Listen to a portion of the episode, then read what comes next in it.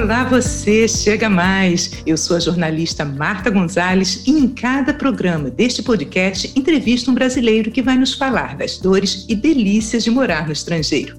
Hoje vamos para Chicago, nos Estados Unidos. Aqui você aprende sobre novas culturas com informações que fogem do lugar comum. Vem comigo viajar na história de nossa entrevistada.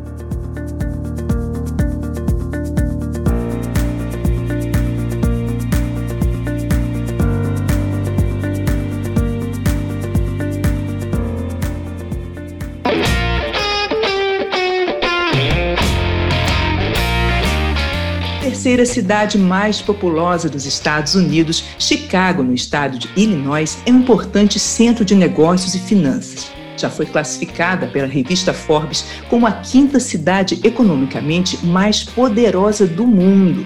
Business, business. Hoje vamos conversar com Daniela Dávila, uma mulher de negócios que há 23 anos vive fora do Brasil.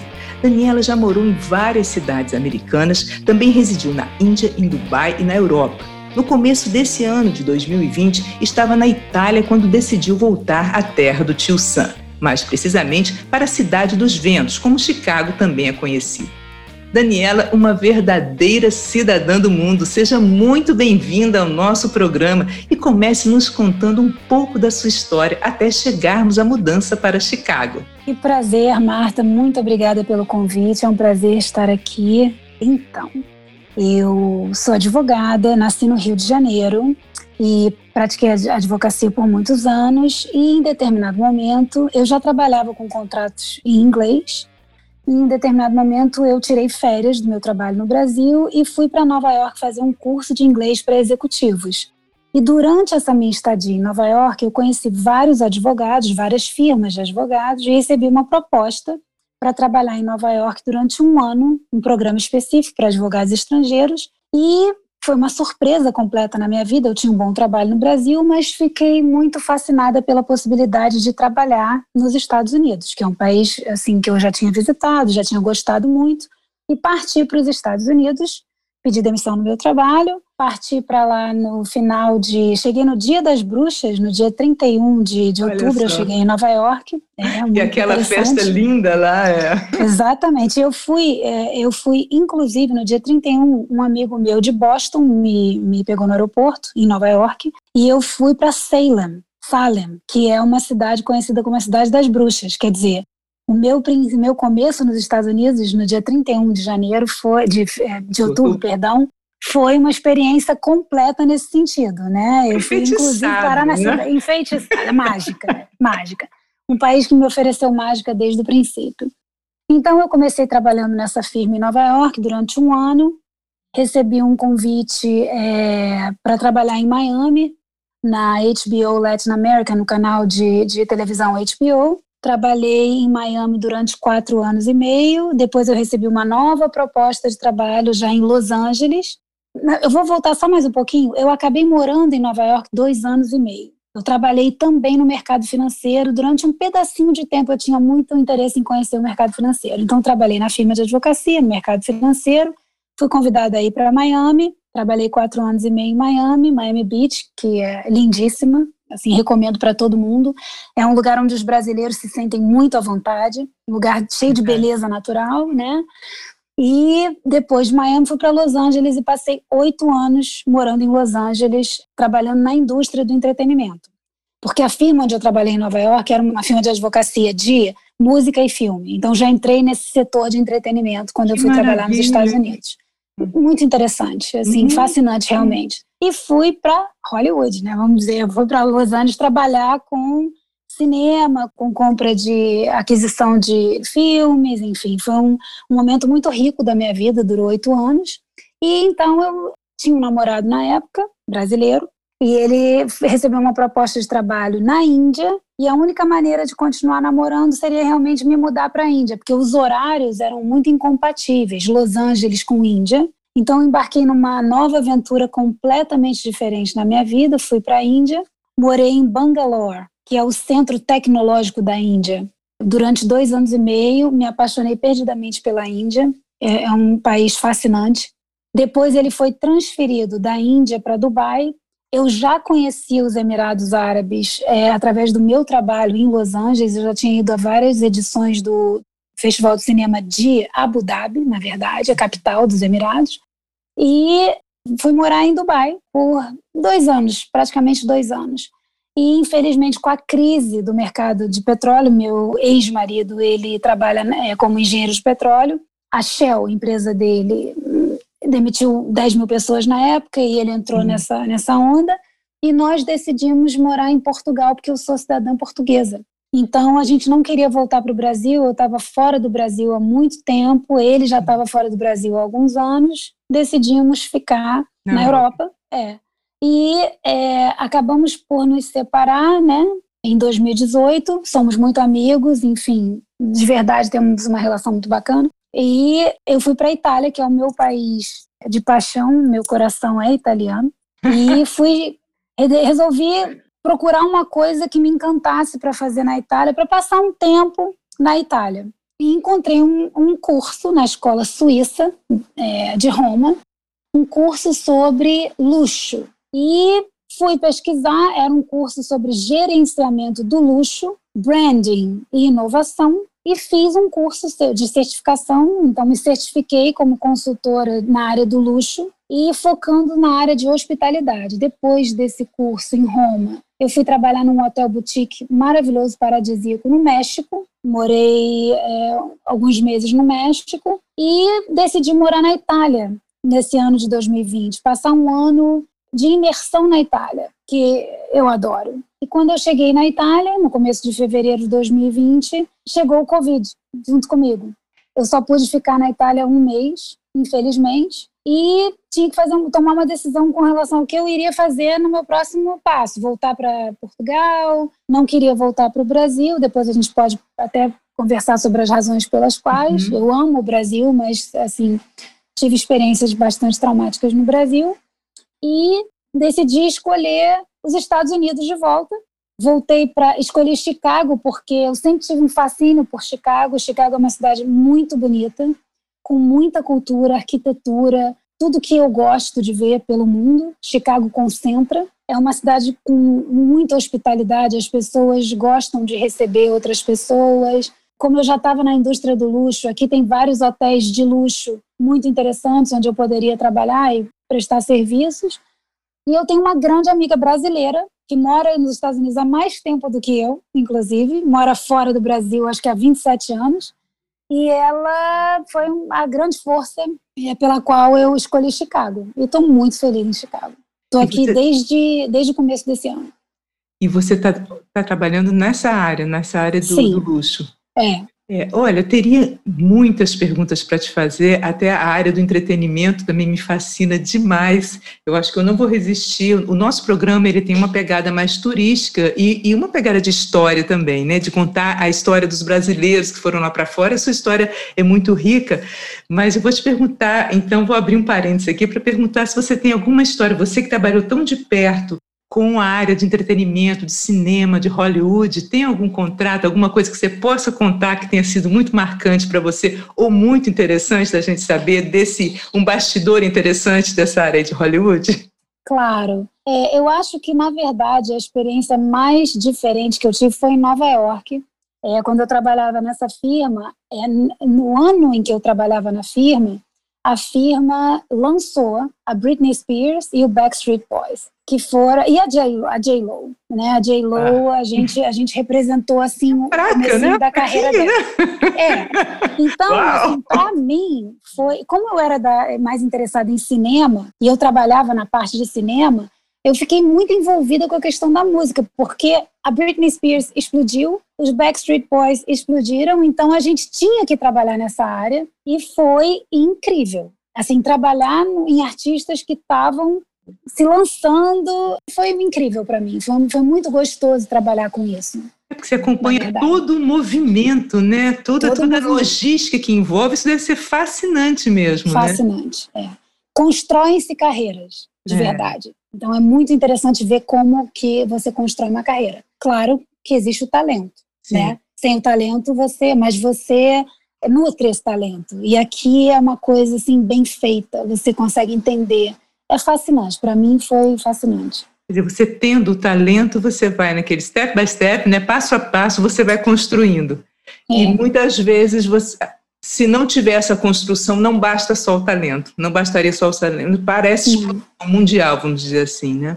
É, existe, né? Existe a sorte, o fator Sim. sorte puramente. Mas, é. Mas é, é, muito importante você você poder é, nutrir esse talento de alguma forma para ele, ele chegar ao mundo mais rápido, né? É, bacana participar disso. Agora, voltando a mais próximo do nosso podcast, você trabalha na área segmento de luxo, você trabalha com certeza com hotéis também de luxo. Sim. Tá. O que, que faz um, um hotel ser considerado um hotel de luxo? Então, o luxo, para qualquer coisa se qualificar como luxo, ele tem que ter excelência. Então, qualquer lugar, qualquer produto, qualquer serviço, o luxo é sobre você acertar sempre em cada tentativa, em, em, em, tudo. O luxo se preocupa em todos os aspectos, ele envolve todos os seus cinco sentidos, vamos dizer assim.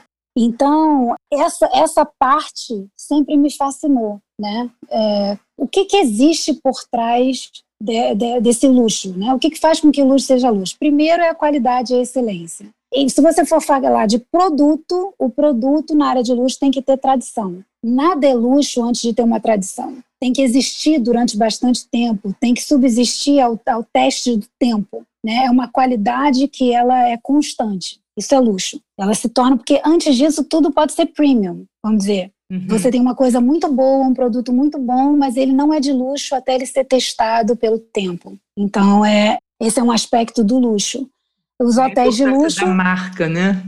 É, os hotéis de luxo, eles apresentam materiais de luxo, serviço de luxo, pessoas que são um luxo, mas isso tudo é treinamento. Foi o que eu fui aprender na escola mais tarde. A mágica, ela trabalha com o seu talento, você tem que ser uma pessoa realmente hospitaleira, você tem que gostar de receber pessoas, mas você é treinado. E essa parte do treinamento é que é fascinante. É uma ciência, né, é. por trás. Sim, porque você tem que motivar essas pessoas o tempo todo também. Né? Seja num dia bom ou num dia ruim, ela tem que estar tá prestando um bom ruim. atendimento. Não tem dia ruim. É, não Pro tem luxo não ruim. existe dia ruim, não. E é isso que diferencia mais, não é, Daniela? Mais do que você chegar, porque às vezes você entra num hotel e você é impactado por, por aquela atmosfera. Tem uma atmosfera ali de luxo, desde o perfume aos produtos que são expostos, ao, à música ambiente, tudo isso é, é, é, é um componente, são componentes importantes, mas é ali no atendimento do balcão, no sorriso da pessoa que vai dar a grande diferença. É isso? É isso, é isso. É, e essa coisa não é artificial de você não ter um bom dia. Todo mundo tem um, um dia mais difícil do que o outro. Hum. Mas o treinamento que você recebe é: você sempre tem que se lembrar de quão privilegiado você é de receber. De, de, de receber aquele hóspede e de poder prover para ele o melhor de você. Então, se você se lembrar disso naquele momento, não você você simplesmente se concentra no bom e esquece de qualquer problema pessoal que você tiver pelo qual você estiver passando. Você tem que olhar para aquilo como uma oportunidade de servir e dar o seu melhor. Na, então, na excelência. Na excelência. É. Luxo é excelência. Essa é a palavra do luxo. Excelência. É. E o teu trabalho, ele era basicamente o quê? Nos hotéis, por exemplo? Você dava uma então, consultoria, implantava isso e depois o hotel caminhava? Você estava ali junto? Então, é, é, existe vários, há várias maneiras de você prestar uma consultoria. No caso do México, eu fui para um hotel super luxuoso, muito pequeno. Ele já era um luxury boutique hotel, mas esses hotéis, eles, é, assim, no Caribe, existe a alta estação e a baixa estação. E a, e a alta estação é muito curta. Então, você tem que continuar atraindo para o seu hotel clientes de luxo, tanto os seus clientes que vêm sempre todo ano, quanto você tem que criar a, oportunidade do seu cliente que retorna, retornar mais vezes. Você tem que ser criativo, fator surpresa, você tem que oferecer para o seu hóspede alguma coisa a mais para ele voltar mais vezes, né? E você tem que atrair uma nova clientela. Como é que você vai fazer isso? É aquela pessoa que nunca pisou no seu hotel, não sabe a, a maravilha e a mágica que existem ali. Então, eu desenho programas para o hotel implementar nas duas frentes. Ele vai continuar trazendo os clientes dele e ele vai trazer clientes novos que nunca ouviram falar do hotel. É um programa novo que vai atrair aquele cliente. Então, é, é a mágica do hotel mais uma programação de luxo. Que bacana. Você podia dar algum exemplo? Sim, eu desenvolvi para um hotel uma residência de artistas, né? Então, por exemplo, se você é pintora e você precisa é, da, da, beleza natural, da, do isolamento, você precisa criar, o hotel ele vai proporcionar uma experiência totalmente desenhada para o hóspede que é artista, para ele poder criar do quarto dele, receber as refeições no quarto dele, ter a presença de um artista curador que venha visitá-lo no hotel e possa desenvolver com ele é, algum trabalho em que ele esteja interessado, ou se ele tiver um, um bloqueio, ele foi para o seu hotel porque ele não está conseguindo criar. Eu vou te contar um exemplo prático. Uhum. É, a gente recebeu um, um, musicista muito famoso e ele, é, a gente, eu estava conversando com ele sobre esse projeto de artistas que eu queria criar na época. E ele achou bacana e passa, passou um dia, eu acho, e ele não veio tomar café, ele não, não participou de algumas é, atividades proporcionadas ali para o hotel. E ele mais tarde me procurou, dizendo que ele passou o dia inteiro concentrado no quarto, pensando em aproveitar aquela nas coisas que a gente tinha conversado, ficar no isolamento total, recebendo todas as, o que ele precisava no quarto, todas as refeições, sem custo adicional, obviamente. É, o que ele precisasse, um café no meio do dia, um chá, o que ele precisou foi proporcionado para ele e ele acabou de, ele conseguiu compor uma última parte de uma música para um filme que vai sair aí, eu não posso falar o filme. Olha que bacana. É, ele conseguiu naquele break, ele falou: nossa, isso que você está pensando em fazer, é, eu assino embaixo. Se você precisar de um, de um testimonial, uhum. um testemunho, você pode contar comigo, porque a gente conversou, eu decidi fazer isso, assim, imergir completamente nessa experiência e conseguir acabar uma música que eu não estava conseguindo. Então isso, nossa, imagina o que que significa para mim é. como consultora isso, né? É um para ele muito mais, é. mas é um prêmio. É, é, então foi, foi, foi muito bacana. bacana. Muito bacana. Bem, voltamos é. a Chicago. Em Chicago você hoje está trabalhando com o quê, Daniela? Com isso. Eu vi, é, é assim, eu, é, eu trabalho com isso. Eu não estou trabalhando com nenhuma propriedade em Chicago. Inclusive, os hotéis aqui estão sofrendo muito é uma cidade que recebe muita gente. A hotelaria em Chicago é a hotelaria de alto nível e, e alta ocupação, mas isso não está acontecendo por causa da pandemia. Então, os meus clientes hoje estão no Caribe, né? Uhum. É, eu estou morando aqui, a minha base é aqui, mas eu estou trabalhando com consultoria no Caribe agora, que é onde os americanos podem ir. É. Entendeu? A, a, a pandemia aí pegou pesado também, né? Assim como muito pesado. Nos Estados Unidos aí também está muito feio, né? É, tá, tá preocupante. Preocupante, sim, realmente não, não é fácil. E deixa eu te perguntar, bom, e você, esses anos todos fora do Brasil, você vem sempre ao Brasil? Como é que sempre. é a sua rotina? Eu vou, eu vou sempre ao Brasil. É, meus pais são vivos, graças a Deus. É, meus pais moram é, em cidades diferentes. Meu pai mora em Belém do Pará. Eu amo a Amazônia, sou apaixonada por natureza, volto sempre. E a minha mãe no Rio. Então, eu sempre procuro estar com a minha família. Eu vou ao Brasil pelo menos uma vez por ano, pelo menos. Que legal, que legal. Nossa, é. lembra dos lugares que são muito distantes também, né? É. Belém e, e, e, e aqui Rio de Janeiro, você viaja é. bastante, hein, moça? Viagem, viagem. A vida é uma viagem. A vida é uma viagem, né? É uma vida, sim, que bastante interessante. Passa para gente que é muito interessante. Rotina é uma palavra que não existe no seu dicionário. Você não Graças sabe a Deus. É e como é que tá?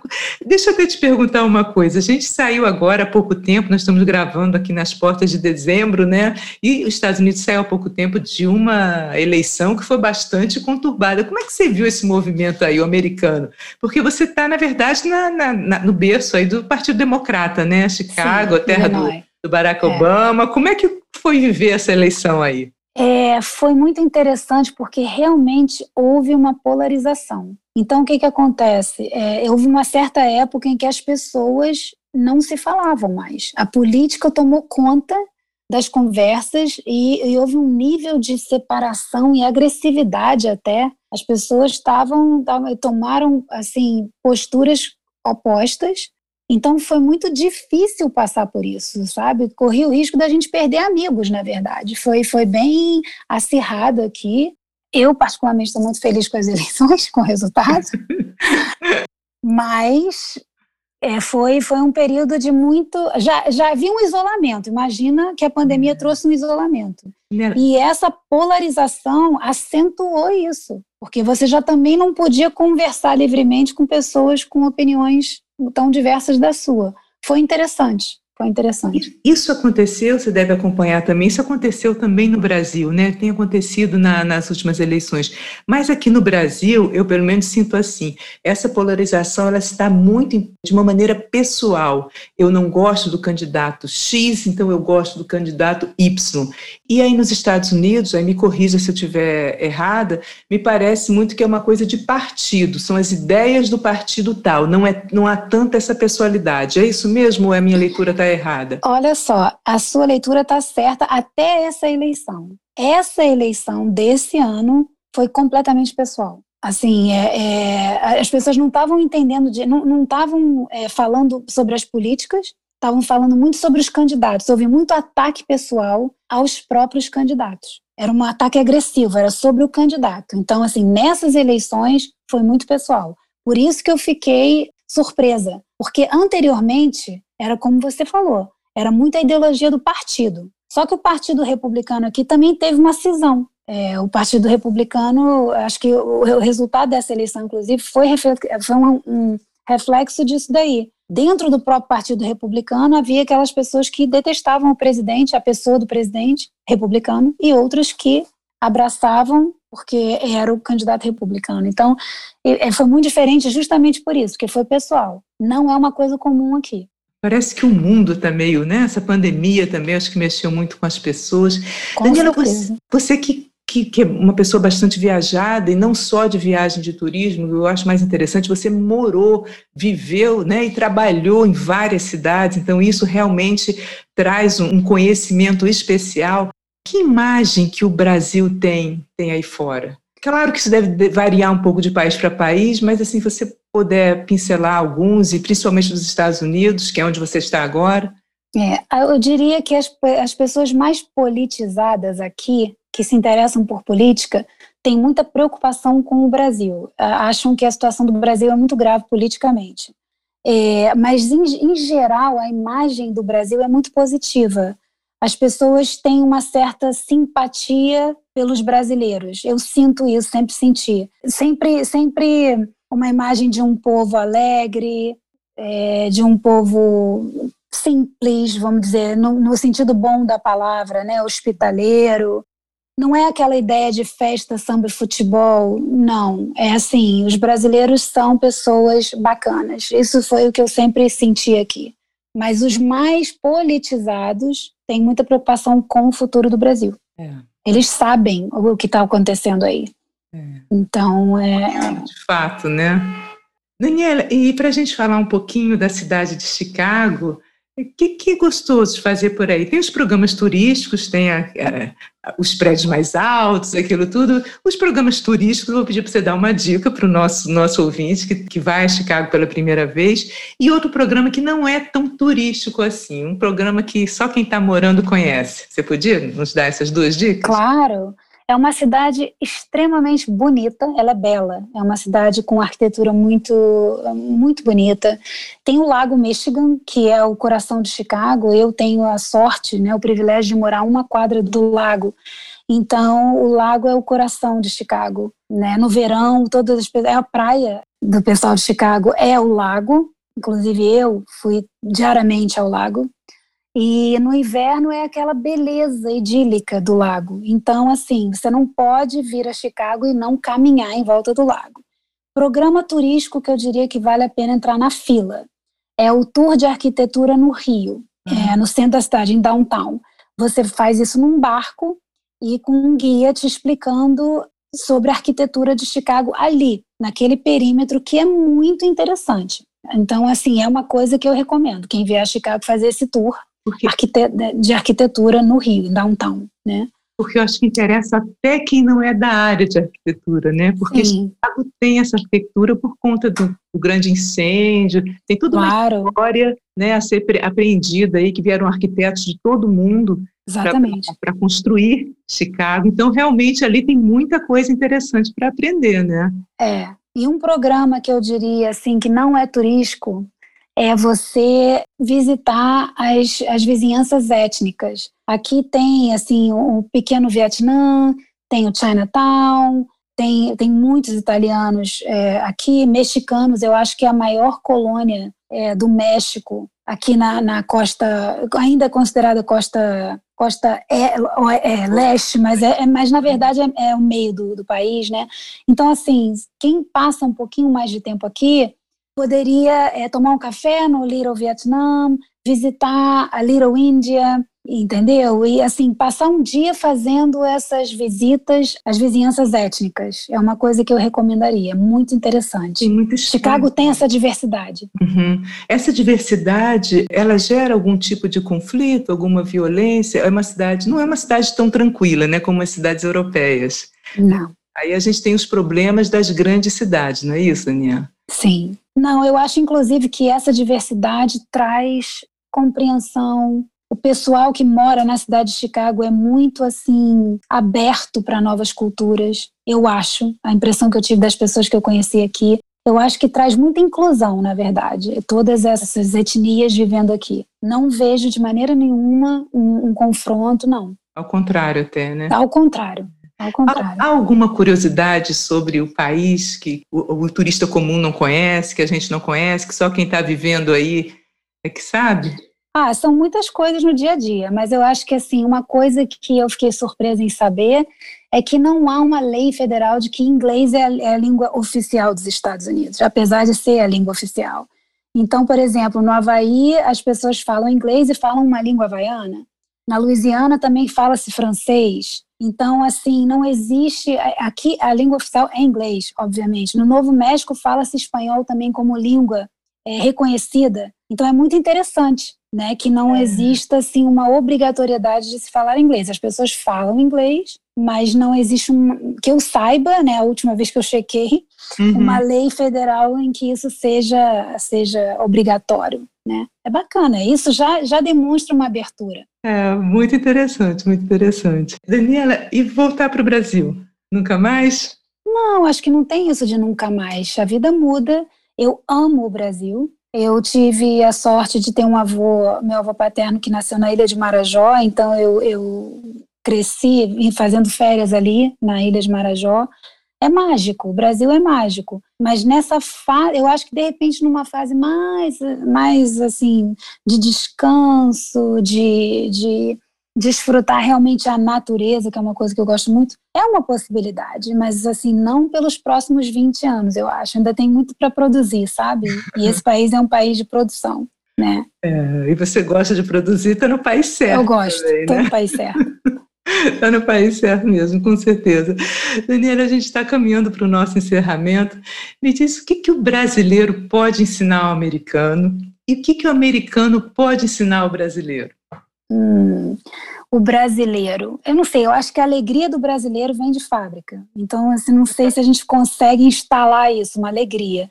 Mas eu acho que o brasileiro tem uma leveza que é transmitida quando, quando existe uma convivência, a gente tem uma leveza em relação à vida, em relação a tudo, que eu admiro, que o americano já não tem tanta, né? Tanta leveza em relação a encarar as coisas, os problemas, as dificuldades, a vida. Com relação ao americano ensinar para o brasileiro, eu, eu penso num sentido de responsabilidade. Uma vez eu brinquei com a minha família, falei que eu nasci no Brasil, mas eu cresci nos Estados Unidos, que não cresci. Mas foi assim, eu me tornei um ser humano responsável quando eu morava aqui, quando eu comecei a morar aqui. Existe um sentido de responsabilidade no que você faz, um comprometimento com a comunidade maior do que eu vejo no Brasil. Eu acho que existe um pouco menos de egoísmo, sabe? Então eu acho que um comprometimento é, o americano tem em várias, em várias áreas da vida que seriam muito bacanas e úteis para nós, brasileiros. É, eu acho que o brasileiro ele pensa muito também de uma maneira, de um sentido assim, um pouco egoísta mesmo, né? Não enquanto sociedade, né? E talvez o americano ele tenha essa visão maior de conviver, de viver em sociedade, né? Não adianta eu votar naquele candidato porque ele vai só asfaltar minha rua. Deixa eu procurar o cara que vai realmente criar uma escola aqui para todo mundo, por exemplo. Exatamente. É. Exatamente. Isso faz a diferença mesmo. Querido, olha, estou adorando, ficaria aqui horas para saber de muita coisa que você Obrigada. tem para contar. Mas para encerrar, você gostaria de deixar algum recado ou uma mensagem para os brasileiros que vivem aqui? Vivem no Brasil? No Brasil, sim. Ah, é, continuem sonhando sempre. Sonhar é importante, é, concretizar também é importante. Para quem tem vontade de, de morar fora, né, de experimentar um pouco a vida, a gente aprende muito quando mora fora do Brasil. Eu dou muita força, eu acho que é, uma, é uma, um enriquecimento de vida muito grande. Então, assim, quem tem um sonho de morar fora, esse sonho é possível. É, tudo é possível quando a gente realmente planeja, faz um plano e vai. Minha mensagem é: traz o seu espírito brasileiro para o mundo, sabe? Essa alegria é, que o mundo está precisando também dos brasileiros por aí. Essa é a minha mensagem. Muito bom, Daniela, valeu. Ótima mensagem, muito legal. Valeu, Daniela, valeu, gente. Foi bom demais ter a sua companhia nesse episódio. Eu vou adorar se você entrar em contato, seja para sugerir uma pauta, para dar um alô, ou quem sabe você é um desses brasileiros que estão fora do país e topa conversar com a gente. Podemos nos comunicar pelo Instagram, arroba Brasileiros Longe de Casa. Lá estou sempre postando novidades. Então vai lá e me segue. Ou pelo e-mail, brasileiroslongedecasa.gmail.com. Eu espero você no próximo episódio. Tchau!